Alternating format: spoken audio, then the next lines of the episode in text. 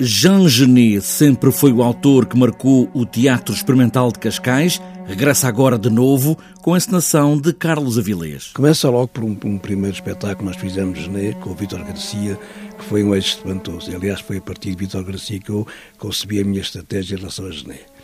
As Criadas foi um espetáculo único, não é? Depois fizemos as peças mais importantes todas, fizemos o Balcão, fizemos a Alta Vigilância, fizemos os Negros, fizemos os Biombos e agora vamos fazer o Esplendid. Há já muito tempo, ainda antes do sucesso deste último rapto, que a Rajada se desenha em múltiplos ataques danosos. Sete marginais estão juntos num hotel de luxo, cercados e presos, quase detidos pela polícia, por vários momentos de vida. E que realmente estão ali, cercados pela polícia, mataram uma americana, e a concepção de matar a americana também é muito especial em relação a Genet, e que estão realmente a atingir o limite, a atingir aquilo que é importante na vida, que é a imortalidade da morte. Cacei e limpei muitos tipos como vocês.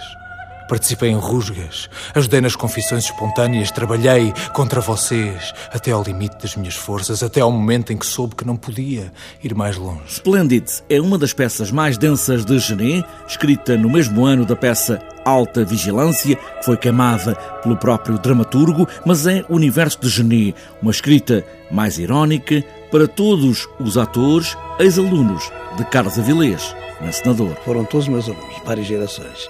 E tenho um ator convidado maravilhoso, que é o Filipe Duarte, que faz brilhantemente, com quem me identifico também muitíssimo, e a colaboração especial da Teresa Cortes Real. E a boa educação, meu caro.